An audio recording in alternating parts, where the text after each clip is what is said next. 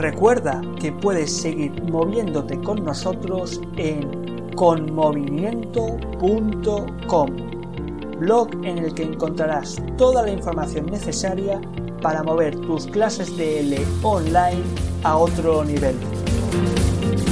Y en el que, si además te suscribes, recibirás gratuitamente mi guía rápida para empezar a vivir con movimiento, además del acceso a la zona del profesor con movimiento, lugar en el que te podrás descargar gratuitamente material didáctico para aplicar desde ya mismo a tus propias clases de L.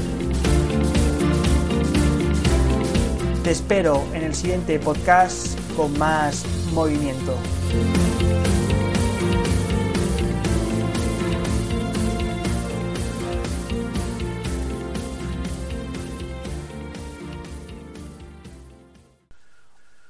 Hoy te quiero contar una de mis experiencias dentro del mundo de L. En esta ocasión no es nada relacionado con enseñar ni con las clases, sino recibiendo curriculums vitae para cubrir la vacante de un profesor de L. Aprendí tanto de esta experiencia que he decidido contarte qué criterios seguí y cuáles son los secretos para que tú puedas escribir un curriculum vitae interesante para una oferta de profesor de español como lengua extranjera. ¿Qué entiendo como un currículum interesante? A pesar de haber estado únicamente abierto durante dos semanas, el proceso de envío sumó más de 100 currículums, de los cuales únicamente el 20% pasó la primera criba. ¿Por qué? Porque lo primero que hice fue ir a lo esencial, escanear durante 5-10 segundos qué había de interesante en ese currículum. Esos 5 o 10 segundos determinan si el currículum vitae es o no es interesante. Si después de esos 5 segundos me parece curioso, seguiré leyendo durante 30 segundos más para encontrar datos relevantes e interesantes y si finalmente te sitúo en el sí, te prestaré toda tu atención en una entrevista que acordaremos. Este proceso corresponde a la aplicación de la ley de Pareto 80-20 únicamente el 20% de los currículums que recibo son de interés y acabarán pasando la segunda ronda, mientras que el 80% serán descartados. Solamente el 20% de la información de tu currículum será el 80% de tus resultados. De toda la información que hay en tu currículum, solo el 20% será lo que encontraré interesante. Por lo tanto, Pregúntate qué es lo esencial en tu currículum y qué debes priorizar sobre el 80% de información restante. ¿Qué forma parte de este 80% de información no interesante? Plantillas de currículum super chulas y de última generación, el modelo del currículum, las cartas de recomendación, de motivación, las referencias, inflar el currículum, son aspectos secundarios que o bien forman parte de este 80% de información que no me interesa o bien no resultan relevantes en esta primera fase del proceso. Vayamos ahora con algunas recomendaciones. ¿Qué forma parte de este 20% interesante? En primer lugar, saber entrever el perfil. Esta es la regla número uno. Debes proporcionar el perfil correcto.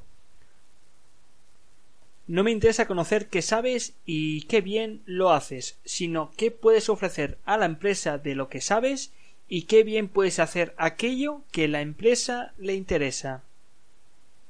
¿Cómo hacerlo? Cumpliendo dos tareas preliminares antes de enviar tu currículum. En primer lugar, ¿cuáles son los requisitos? Toda oferta de trabajo tiene unos requisitos. Quizás se encuentran estructurados en su propia sección de requisitos, al margen de otras secciones, como se valorará o se tendrá en cuenta, o quizás se encuentre todo mezclado en un único parágrafo. Esta información debería ser la piedra angular para estructurar tu currículum vitae. Resáltalo en negrita, ponlos de otro color, agrándalos, da igual. La cuestión es que mi escaneo de 5 o 10 segundos los detecte y me obliguen a seguir leyendo otros aspectos. Y en segundo lugar, te estarás preguntando qué sucede si no cumples todos los requisitos. Claro, es algo bastante difícil, como también lo es para la empresa, seleccionar y a alguien que no cumple ninguno. En ese sentido, puedes hacer un currículum vitae interesante llevando a cabo un proceso de investigación del centro. Investiga aspectos como qué tipo de centro es, dónde está situado, qué cursos ofrece, qué tipos de alumnos se los ofrece, qué otras empresas y organismos colaboran con ella, etc. Deberás ser capaz de hacer una radiografía en tu mente de cómo es el espacio que vas a ocupar y hacer todo lo posible para mostrar en tu currículum que cumples con todo lo necesario. Debes intentar transmitir un perfil lo suficientemente interesante como para ocupar ese espacio vacío. En segundo lugar, otro de los factores que forman parte de ese 20% de lo que encuentro interesante es buscar el equilibrio entre requisitos y el se valorará. Los requisitos priman y es posible que no cumplas con todos, pero aun así no te preocupes.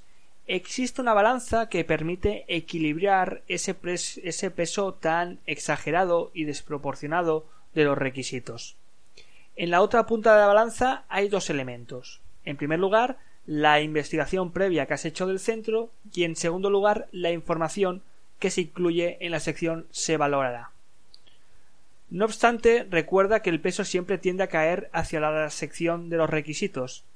Si cumples con todos los requisitos, no pongas mucho peso en la investigación, se valorará. Si no puedes cumplir con todos los requisitos, balancea tu peso hacia tu investigación, se valorará. Si no cumples ningún requisito, será casi imposible que sigas en el proceso.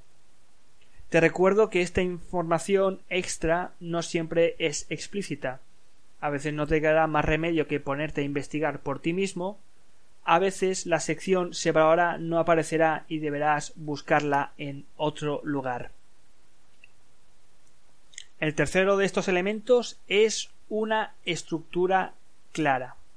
No me interesan las plantillas de último modelo, no me interesan los colores super guays, ni molones, ni el diseño de la letra. Siempre y cuando no cumpla con este único fin, tiene que presentar una estructura clara para que pueda encontrar esa información de interés rápidamente. Recuerda que una estructura clara equivale a una lectura clara, y una lectura clara me ayuda a ver qué interesante eres. En cuarto y último lugar, incluye información de tu marca personal. Como profesor de L, me gustaría saber que estás cultivando tu marca personal y que no eres una simple marca blanca. Me gustaría ver que dentro del mundo de L, en el que cada vez hay más y más profesores, tú eres interesante. El mero hecho de incluir un perfil de LinkedIn o tu blog profesional significa estar por encima de los demás. Significa que voy a tener que alargar esos 5 10 segundos para meterme en tu perfil de LinkedIn o en tu blog para cotillear un rato. Hechos como tener presencia en Internet o ver información visual que me permita un campo de escaneo mucho mayor en la misma cantidad de tiempo te hace ganar puntos. Si me gusta lo que veo, ya estás en la etiqueta ganadora. Es así de simple. Y por favor, si incluyes esta información, me estás diciendo a la cara que también tienes algún conocimiento de TICS así que inclúyelo también. Con toda esta información, elimina la sección de ofimática. Por favor, tener, tener conocimiento de Word es algo del pasado. Espero haberte ayudado con toda esta información y consejos y que a partir de ahora puedas incluir ese 20% de interés y te conviertas en un docente de L interesante para las empresas.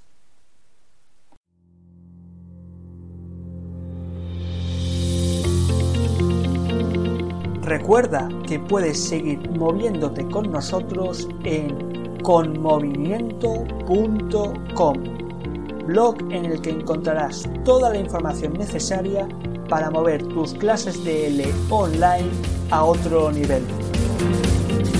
Y en el que si además te suscribes, recibirás gratuitamente mi guía rápida para empezar a vivir con movimiento, además del acceso a la zona del profesor con movimiento lugar en el que te podrás descargar gratuitamente material didáctico para aplicar desde ya mismo a tus propias clases de L. Te espero en el siguiente podcast con más movimiento.